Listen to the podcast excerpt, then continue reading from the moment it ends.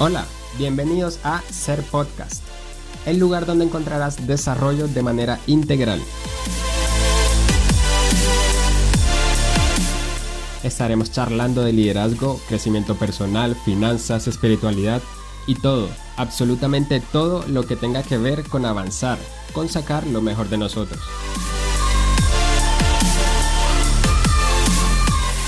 Yo soy Dave Martínez y vamos a darle con todo, porque esto empieza en 3, 2, 1.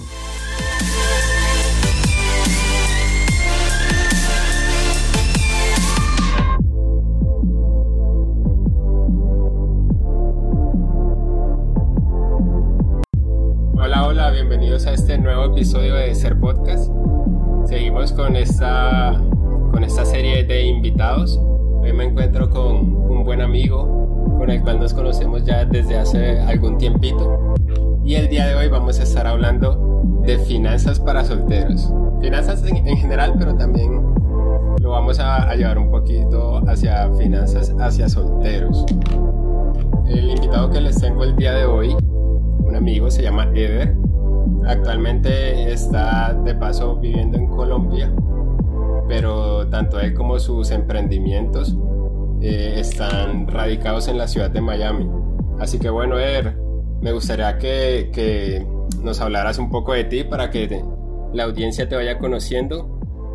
Y bueno, a ver, haznos una presentación para que te, te conozcamos más a fondo. Bueno, David, gracias por esta invitación. La verdad es un privilegio estar acá en tu podcast. Y bueno, eh, sé de primera mano eh, la calidad del contenido que estás haciendo. Creo que empezamos el podcast de manera simultánea, sí. eh, porque también en mi canal eh, estoy empezando con lo de los podcasts.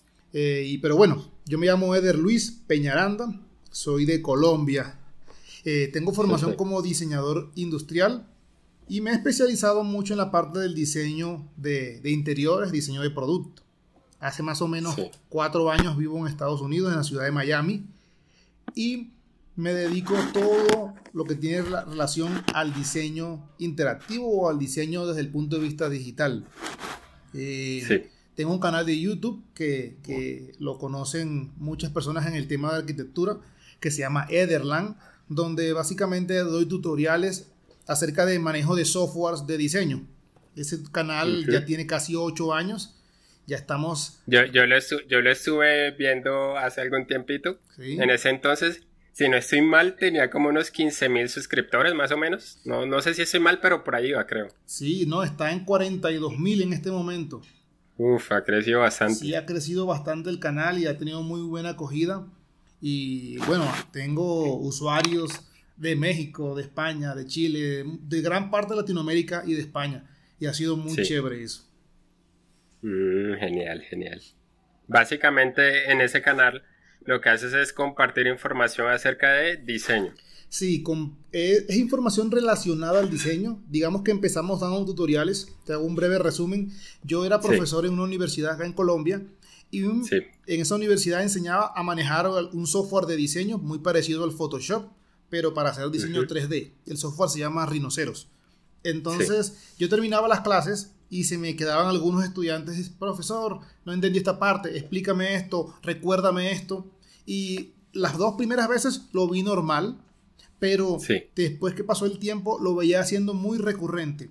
Yo pensaba, ¿cuál será la mejor forma? Aclaro que en ese tiempo, hace ocho años, no, no estaba YouTube tan grande, no había tanta competencia, no había tantas cosas. Entonces se me ocurrió grabarle las clases a los estudiantes y colgarlas. Para sí. sorpresa mía, yo subo mi primera clase, segunda clase, y en menos de un mes llegamos a mil suscriptores. Y wow, yo eh, me pareció curioso y seguí subiendo contenido. Y bueno, ya ha mutado bastante. Ahora comparto de emprendimiento, comparto, comparto de arquitectura, comparto de cómo se cobra, de cómo ganarse sí. un cliente, de cómo hablar con el cliente. Todo lo relacionado a emprender desde el punto de vista del diseño y la arquitectura. Mm, ok, ok. Bueno, eh, cuéntanos, cuéntanos a ver cómo es un día normal en tu vida, ya que estamos en estos tiempos de, de cuarentena. A ver, Bueno, es muy chistoso porque la cuarentena no es que me haya afectado mucho mi ritmo de vida. Yo siempre he sido una persona que no sale mucho.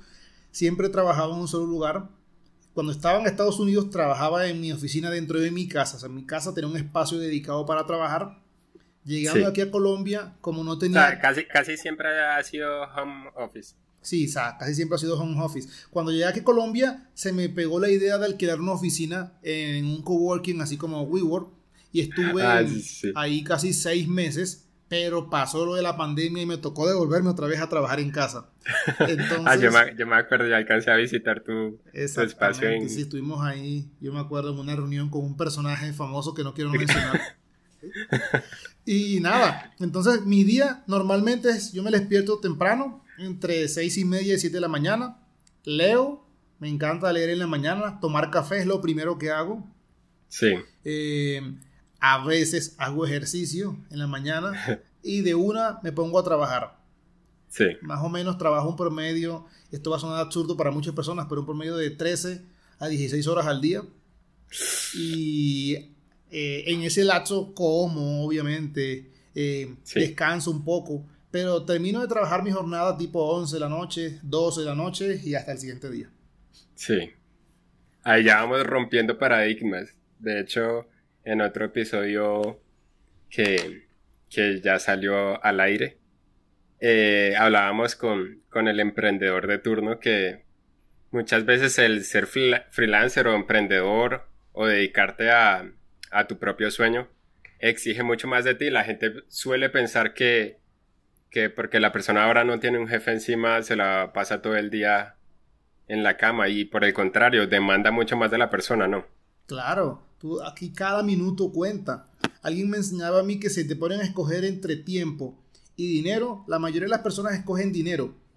Pero es mucho más importante lo que haces con tu tiempo que cómo te gastas tu dinero. Así que cada segundo, cada minuto es valioso y hay que aprovecharlo. Sí, total, total. Eh, ¿Cómo te, describirías a ti usando tres adjetivos? Wow, bueno, es un poco difícil hablar de uno mismo, ¿no? Pero si yo creo que me tocara describirme con adjetivos, yo diría que soy una persona que soy muy práctica. Sí. Que me gusta ser generoso y que soy muy independiente. No me gusta depender de nadie para hacer mis cosas. sería eso, práctico, generoso e independiente. Ok. ¿Y cómo empezaste? Digamos que ya tenemos un perfil tuyo profesional, pero ¿cómo empezaste a involucrarte también en el mundo de las, de las finanzas y en todo este, este medio? Bueno, yo creo que como todo el mundo, la primera aproximación que tiene con las finanzas es con lo que le dan los padres. Yo tuve la, la, fortuna de tener un padre que estudió finanzas y que además trabajó en un banco como por 17 años, y yo veía que la relación que él tenía con las finanzas, y aunque no me lo crean, no era la mejor relación con las finanzas, la de mi padre. Mi padre sí, nos dio estudio a todos, vivíamos bien, pero él no demostraba las finanzas que tenía. No era una persona tan generosa. Siempre estaba ahorrando, ahorrando. Entonces, esa fue como mi primera impresión con las finanzas. Luego, cuando yo comencé a trabajar, me acuerdo que mi primer trabajo fue en mi práctica profesional de la universidad. Y cuando me pagaron el primer sueldo, me acuerdo lo que hice. Tomé el teléfono y llamé a mi papá y le dije, papá, ya me pagan. No me mandes más dinero. lo más chistoso fue que hasta el sol de hoy, mi papá nunca más me mandó más dinero. Se lo tomó en serio. Se lo tomó muy en serio. Y desde ese momento, me acuerdo, eso fue, si no estoy mal, como a mediados del año 2004, 2005 comencé a valerme por mí mismo. Entonces eh, me entraba dinero y yo tenía que responder por mí mismo. Obviamente tenía pocos gastos, pero una gran, una pequeña responsabilidad también eh, te, va a hacer a, te va a hacer crecer en esa proporción. Entonces ese fue mi primer acercamiento, mi primer sueldo y comencé a distribuirlo, ¿no? Siempre tuve como en mente o como en mi corazón que uno tiene que honrar a, su, a sus autoridades, a sus padres, también tiene que eh, sembrar en, cosas que uno crea y también tiene que ahorrar. Son cositas que son bien importantes. Ok. Y me imagino que ya a lo largo de los años durante todo el tiempo que has sido independiente has seguido eh, instruyéndote al respecto. Claro, claro, eso siempre ha sido como una, eh, como un, un mantra de vida, por decirlo así. Siempre me gusta el tema de las finanzas porque pienso que el dinero no es el mejor vehículo que hay, pero sí te permite llegar a muchos lados. Entonces, tienes que mejorar tu relación con el dinero indiscutiblemente. O sea, yo no ahorro dinero, y esta es una pregunta que también le lanzo a la audiencia. Yo no ahorro dinero solamente por acumular dinero. Yo ahorro dinero porque tengo un objetivo. Entonces, pregúntate, ¿cuál es mi objetivo con el dinero? Cuando tú te respondas esa pregunta, vas a saber por qué estás ahorrando o por qué quieres invertir. Hay que tener un objetivo claro, ya sea que te quieras casar, que quieras un apartamento, etc. Pero si solamente quieres tener dinero por tener dinero, creo que ahí empezaste mal. Ok, súper valioso. ¿Tú, ¿Tú, crees que, mm, que el dinero da felicidad? No, para nada. Ok. Y em, digamos que pensarías que tener conocimientos sobre finanzas, o mejor dicho, el tener conocimientos sobre finanzas, ¿cómo nos cambia el diario vivir, lo que la vida cotidiana? Bueno, creo que es más importante el conocimiento que el dinero. Creo que un proverbio lo dice, que mejor es la sabiduría que la plata preciosa. Y eso es supremamente importante, porque en un momento de mi vida tuve, tuve dinero y no supe qué hacer con el dinero. Me acuerdo que me puse una meta en un tiempo, yo dije voy a ahorrarme mil dólares. Y en ese tiempo cuando me lo propuse, eh, podía ahorrarme ese dinero más o menos en tres meses. Entonces me ahorré los mil dólares y cuando me los ahorré, no supe qué hacer con los mil dólares. O sea, estaba frustrado porque no tenía ni idea de qué hacer con ese dinero. O sea, no tenía deudas, no sabía si comprarme un celular, no quería comprarme nada, sino que yo quería que esos mil dólares no se me de, no se me esfumaran. Entonces me frustró mucho ese sentimiento y dije, tengo que prepararme en finanzas, tengo que saber qué hacer con el dinero, porque, porque si no voy a acumular para gastar y eso sería un círculo vicioso. Entonces, la formación en finanzas es muy, muy importante y de ahí comencé a formarme. Realmente la información así juiciosa fue hace más o menos tres años que me hice un curso muy, muy conocido en algunos ámbitos que se llama eh, Financial Peace University, que lo dictó una persona en Estados Unidos que se llama Dave Ramsey, que admiro muchísimo. Y nada más y nada menos. Y sí, ese curso me cambió la vida por completo, realmente. Sí. Dave es, Dave Ramsey es toda una institución en, en este tema. Sí.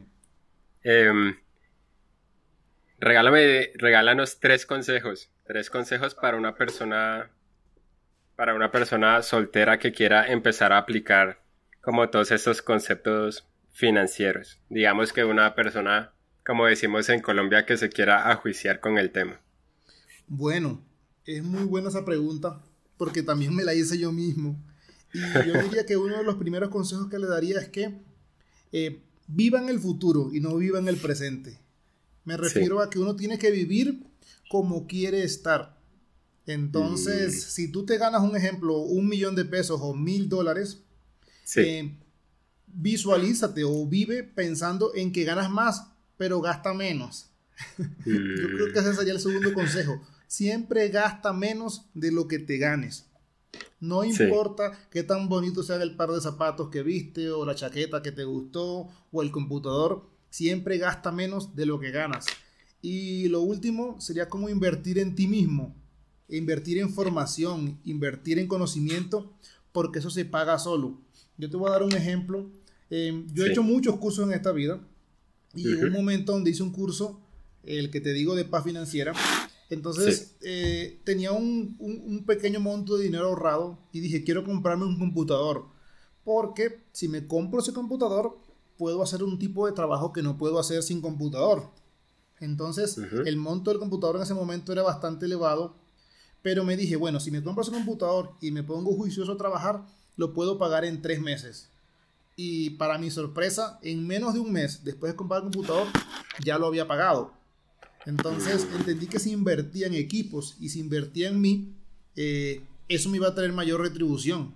Entonces, esos serían como mis tres consejos. Que vivamos en el futuro, visualizándonos cómo queremos estar, que gastemos menos de lo que ganemos. Ese punto dos me parece súper clave. Porque hay personas que tienen un sueldo, no sé, de mil dólares, por darte un ejemplo, y se gastan los mil. Y si, y si se ganan mil quinientos, se gastan los mil quinientos. Literal, no hay un control ahí, es cierto. Ok, entonces visualizar, gastar menos de, lo que ganas e invertir en ti mismo. Invertir en ti mismo, sí. Ok, bueno. A ver, si tengo varias deudas, esa, esa pregunta me llegó hace poco. Si tengo varias deudas, ¿es recomendable acceder a una compra de cartera, sí o no? ¿Y por qué? Uy, pregunta difícil. Eso varía mucho del país, ¿no? Pero yo recomiendo hacer una consolidación de deuda solo si la tasa de interés es menor a la que estás pagando y si no adquiero nuevas deudas. Muchas personas hacen esa compra de cartera y meten todas sus deudas en una sola canasta, pero dejan las otras tarjetas de créditos activas y siguen endeudándose. Entonces eso es un ciclo vicioso. Entonces si vas a hacer compra de cartera, yo vuelvo y, nombro a, mi querido Dave Ramsey, coge todas tus tarjetas y hazte cirugía plástica. Corta las tarjetas. No las uses más. Sí, claro, porque de algún modo eh, consolidar la deuda comprando cartera y seguir como con los malos hábitos financieros, eh, tarde o temprano va a llegar a lo mismo, ¿no? Es como la persona que... Entonces, Es como la persona que se hace alguna... Ojo, no estoy criticando ni nada, solo un, ejemplo. La persona que, que se hace algún tipo de cirugía estética para cambiar su físico, pero sigue con los malos hábitos alimenticios. Entonces, por muy, muy buen resultado que haya dado eh, la cirugía, si la persona continúa con su mismo estilo de vida, 8 o 10 meses después va a estar prácticamente igual que antes. Total. Ok, bueno. Eh, a ver, nómbrame tres hábitos que consideres que pueden llevar tu vida financiera al siguiente nivel. Tres hábitos. Wow, esa pregunta está sorpresa para mí. bueno, yo creo que uno de los hábitos es, eh, aparte del ahorro, sí. Eh, aprender a invertir. Sí. Es importantísimo. Ahorita en internet y en el mundo hay muchos cursos y hay muchas personas que yo les digo vende humo, que van a querer que, que tú inviertas o en la bolsa o invierte en, en cosas con formas geométricas, no quiero decir nombres, no sé, gran, cantidad de cosas. Entonces yo pienso que uno no, tiene que aprender a invertir inteligentemente, eso sería como un hábito. El otro, repito el mismo consejo que di, gastar menos de lo que ganas. Y otro hábito que es muy bueno es aprender a sembrar en otras personas. Sembrar en personas que de pronto, aunque no veas el resultado ahora, a futuro se puede ver ese resultado. Si tú puedes ayudar a una persona con lo que tú tienes, eso te va, a te va a hacer sentir muchísimo mejor. Ayuda a tu familia, ayuda a tus amigos. Invierte también en otros. Hay que aprender a sembrar. Sí, total. Y, le da mucha más, mucho más sentido a la riqueza, ¿no? Por ejemplo, en Kiyosaki también habla al respecto, acerca del principio del dar. Sí. Y, y habla de que su papá, cuando se murió, le dejó herencia, pero a su familia, pero también eh, dejó un muy buen monto financiero destinado tanto a, la iglesia en la que él solía asistir y a diferentes tipos de fundaciones. Entonces e, ese principio del dar me parece súper valioso. Sí. Eh, me, gustaría que nos recomendaras uno o varios libros para, para um, empezar como a, establecer estas bases financieras, como para empezar a entender un poco más del tema y en base a eso que las personas puedan como empezar a desarrollar ese conocimiento financiero. Bueno, me encanta esa pregunta porque primero que todo tengo que reconocer que a mí no me gustaba leer, mi primer libro lo leí a la edad de los 17 años, tarde.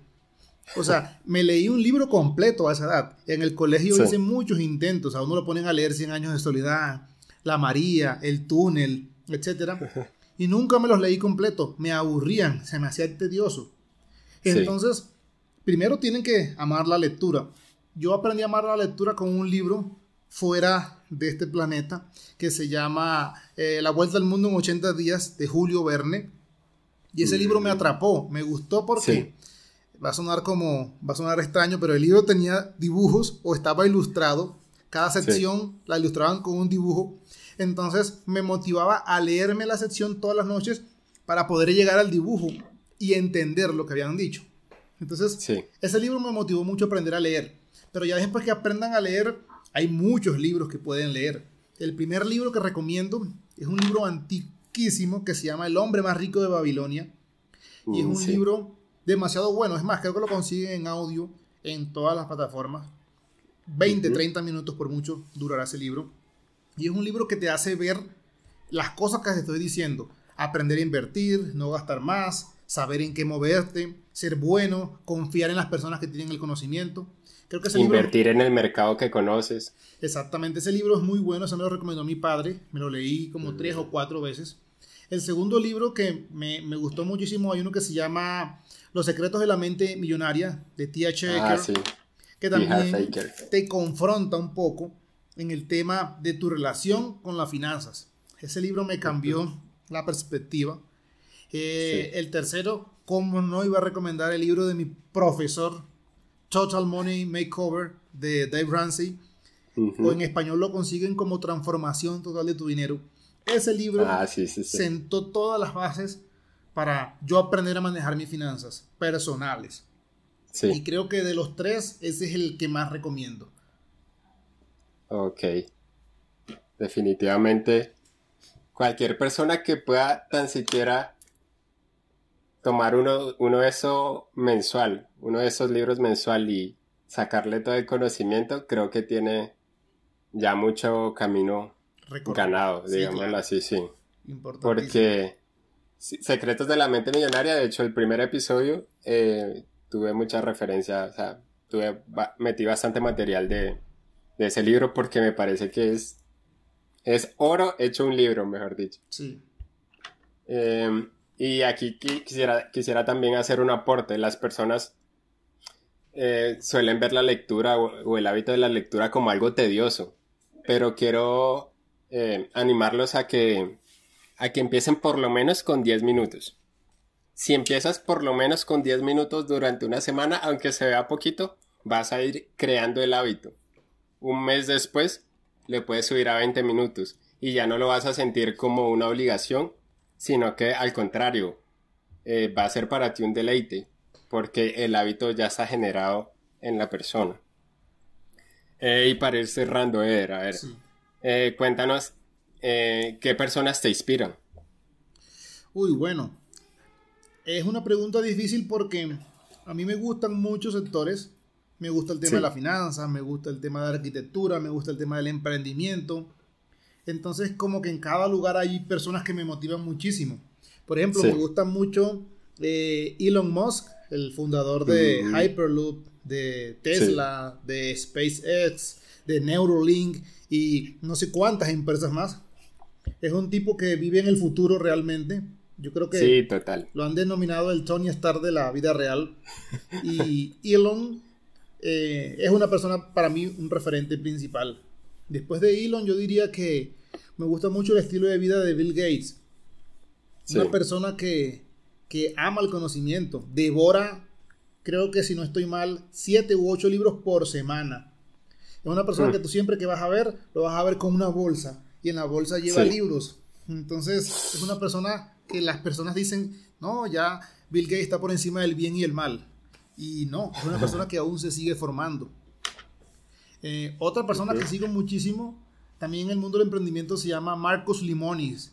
Él tenía un, programa que se llama The Profit, que en español creo que se llama como El Socio, donde él invertía en negocios y les decía qué hacer y qué no hacer los negocios. Y bueno, era una especie de reality show donde él entraba, hacía una intervención, les compraba la empresa y las mejoraba. Y daba unos consejos muy buenos. Y bueno, de ahí fue que me enamoré también del mundo del emprendimiento, viendo los videos de, de Marcos Limones. Y bueno, hay muchas personas más. Jess Bezos, eh, Sean Parker, eh, el mismo Freddy Muñoz, eh, Master Muñoz, Carlos, perdón. Joyer, Freddy Vega, Rodrigo Blanco. Hay muchas personas de las que podemos aprender en muchos ámbitos de la industria. Freddy, Vega, ya que, llegamos al, al Producto Nacional, me parece que es de las mentes más brillantes de Colombia. No sé qué opinas al respecto. Sí, sí, Freddy es una de las personas de las que más admiro y sigo. No comparto muchas cosas de las que él piensa. Su mindset está un poquito distinto al mío, pero sus resultados sin duda alguna son muy buenos y es una persona que admiro mucho a pesar de que tengamos creencias opuestas. Ah, sí, sí, sí, así es. Y en el tema, por ejemplo, o sea, cada una de esas personas que nombraste, indudablemente, o sea, tienen características de las cuales ya hemos hablado, simplemente es que ellos tienen el conocimiento y lo, han puesto en práctica. Por, por ejemplo, eh, Elon Musk, eh, total, como lo decías, es una persona de futuro y se ve reflejado también eh, cuando nos dabas el consejo de, vivir en el futuro, de siempre visualizar y visionarte como la persona que quieres llegar a ser. El caso de, Bill Gates, me parece muy valioso él eh, su filantropía. En los últimos años ha destinado mucho de sus recursos para, para ayudar a, otras personas con, con, escasez financiera. Y bueno, Eder, muchas, muchas gracias por, por acompañarme en este episodio. Me gustaría cerrar, cerrar aquí con, con cinco preguntitas de random, así súper aleatorio y sorpresa. ok, vamos a ver. A ver, primero, primero. ¿Coleccionas algo? Eh, colecciono cosas digitales. Colecciono, es, extraño, pero colecciono modelos 3D de objetos digitales. Ok, ok. Eh, la fobia más grande que tengas. Uy, fobias. De pequeño le tenía miedo a las serpientes y a toda la clase de reptiles. sí. Pero ya, ya superado, o más o menos. Sí, lo he superado, pero si me ponen una serpiente, créeme que yo voy a ir en el sentido contrario donde ya está. ¿Dulce o salado? Salado. Ok, ¿plato favorito? No tengo plato favorito. No. Todo, todo lo que se atraviese. Sí.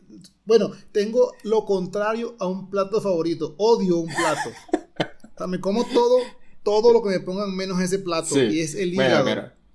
No, ah, ok. No tolero el hígado. O sea, un hígado encebollado, nada, ni por las curvas. Y siempre que digo eso, todas las mamás saltan a decir, ay, no te has comido el hígado que yo hago. Y yo, mamita, no me como ni el que hace mi mamá. No me voy a comer el suyo. Ok. Y la última. Si fueras un topping de pizza, ¿cuál serías? Pepperoni, sin duda. ok. Eh, bueno, Eder, eh, cuéntanos cómo apareces en, en social media para que podamos ir a seguirte y también a, ver todo el, material que, estás dando para, para las personas que quieren aprender. Bueno, es muy fácil, así como mi nombre, Eder, y le ponen la sigla LAN de tierra, Ederland. Así me consiguen en YouTube, en Facebook, en Twitter y en Instagram. Ahorita también estamos incursionando en Spotify con los podcasts.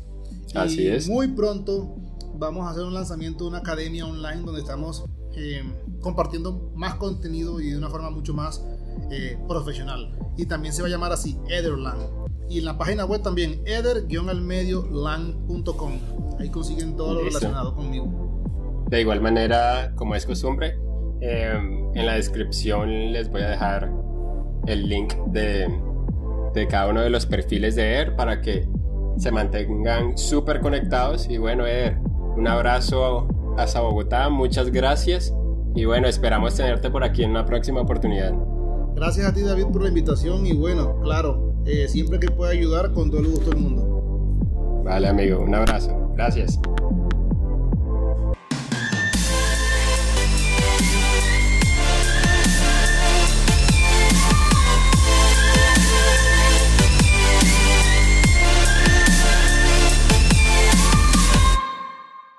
Parando la grabación en 3, 2, 1.